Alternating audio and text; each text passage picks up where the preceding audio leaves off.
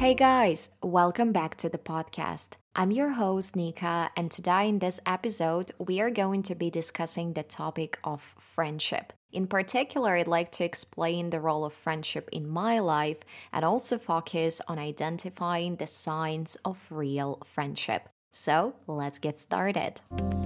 First of all, I'd like to mention that I've recently been discussing this topic with my students at speaking clubs. And the first question I asked them was the following Is it possible to live without friends at all? And you know, I was surprised because the answer is varied. Some members of the speaking club were saying that it's impossible to live without friends and they cannot imagine such a situation in their lives. On the other hand, some mention that friendship actually requires a lot of free time. And unfortunately, they don't have enough time, so that's why they have no friends. In some cases, their partners or spouses are their best friends because they know everything about their lives because they share all happy and sad moments together and have many common interests. So, the first sign of real friendship that I would like to mention is definitely making time for your friends. Because nowadays, all of us are so busy with jobs, daily duties, personal stuff, and so on. And we need to make an extra effort to be able to communicate with our friends. And in my opinion, it's like with romantic relationships, you need to invest your time and energy to make it work. Otherwise, over time, after like a couple of years, you may grow apart and your connection will not be as deep anymore. A couple of friends of mine live in different countries and cities far away from me. And with some of them, I try to catch up via video or audio messages on Telegram every week. And I actually love this method of communication because, in case of audios, my friends can record longer messages where they share all their feelings and emotions. And with a tone of voice, it's easier for me to understand what they really feel comparing to simple text messages. And at the same time, I can listen to these audios when I have enough time to respond. And this way, we don't need to arrange a time for a phone call during busy days or weeks, and we can use audios to connect and stay updated. One friend of mine currently lives in the US, and it's really challenging for us to have calls because she has evenings when I'm sleeping and during her daytime I'm working. That's why we send each other video messages on Telegram.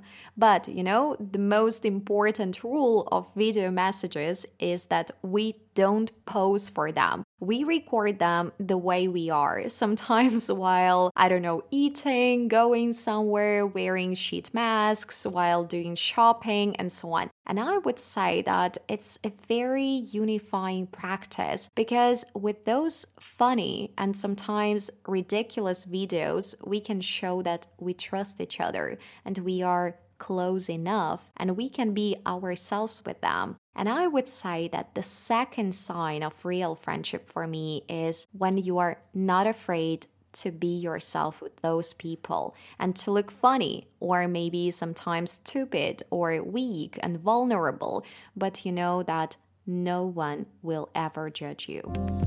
I try to hang out with my friends who live in Gdańsk at least once a week. We often gather at someone's home, enjoy drinking wine and eating pizza and watching movies, or we might head out to the city center to grab coffee and take a stroll. And I believe that with friends who live in the same city, it's fantastic to share common hobbies, you know, because those common activities they allow us to spend extra time together and share some emotions. For instance, one of my friends and I attend dance classes once a week, and thanks to this, we have inside jokes about our failures and etc. And we also have additional conversational topics. And another friend and I are really passionate about discussing social media. So she helps me record videos for Instagram Reels, and we also from time to time brainstorm ideas together. So I would say that this practice also helps us stay connected. So, while it's not a necessity, I believe it's a significant advantage when you share common hobbies and interests with your friends.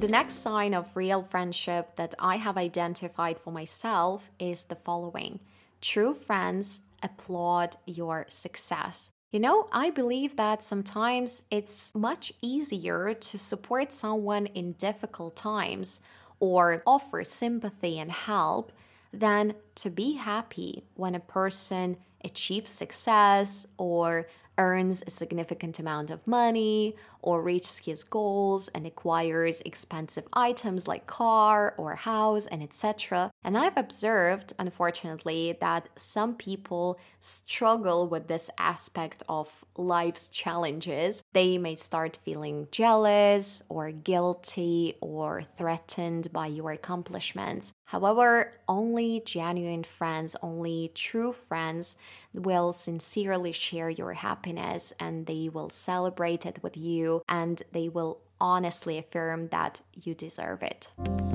You know, all of my friends are people who inspire and motivate me in different areas and aspects. For instance, one of my friends always keeps her home clean and tidy. And every time I visit her, I know that her belongings will be in their proper places. The place will smell nice, and I will notice also some new home decorations that she has recently purchased to create a cozy and welcoming atmosphere. So she inspires me to take care of my home. Another friend of mine aspires to be a singer, and it's a crazy, challenging, and competitive field. And despite all those difficulties, every single day she tries to pursue her dream by taking, you know, like persistent actions that bring her closer to her goal. And every time I look at her, I truly admire her determination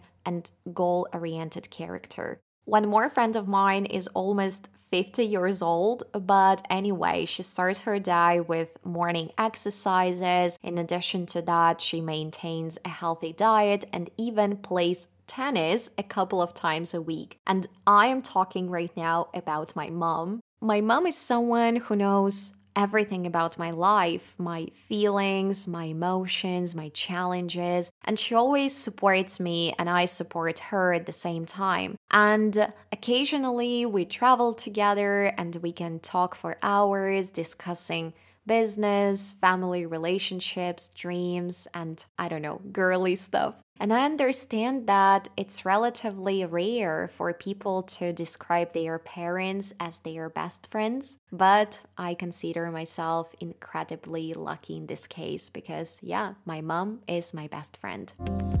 You know, guys, I actually think that it's possible to live without friends, but life with friends becomes much more vibrant and vivid and full of funny and unforgettable moments. And I wish for all of you to be surrounded by honest, loyal, and trustworthy people, those who are your soulmates and who can stand by your side in both good and bad times. After listening to this podcast, reach out to your friends, send them a text message or call them or plan a get together because, as we know, communication is the key. And of course, don't forget to subscribe to this podcast so you won't miss the upcoming episodes. And also be sure to share this podcast with your friends who are also currently learning English. Thank you so much for staying with me today. Have a wonderful day, and I will talk to you again next week. Keep in touch. Bye bye.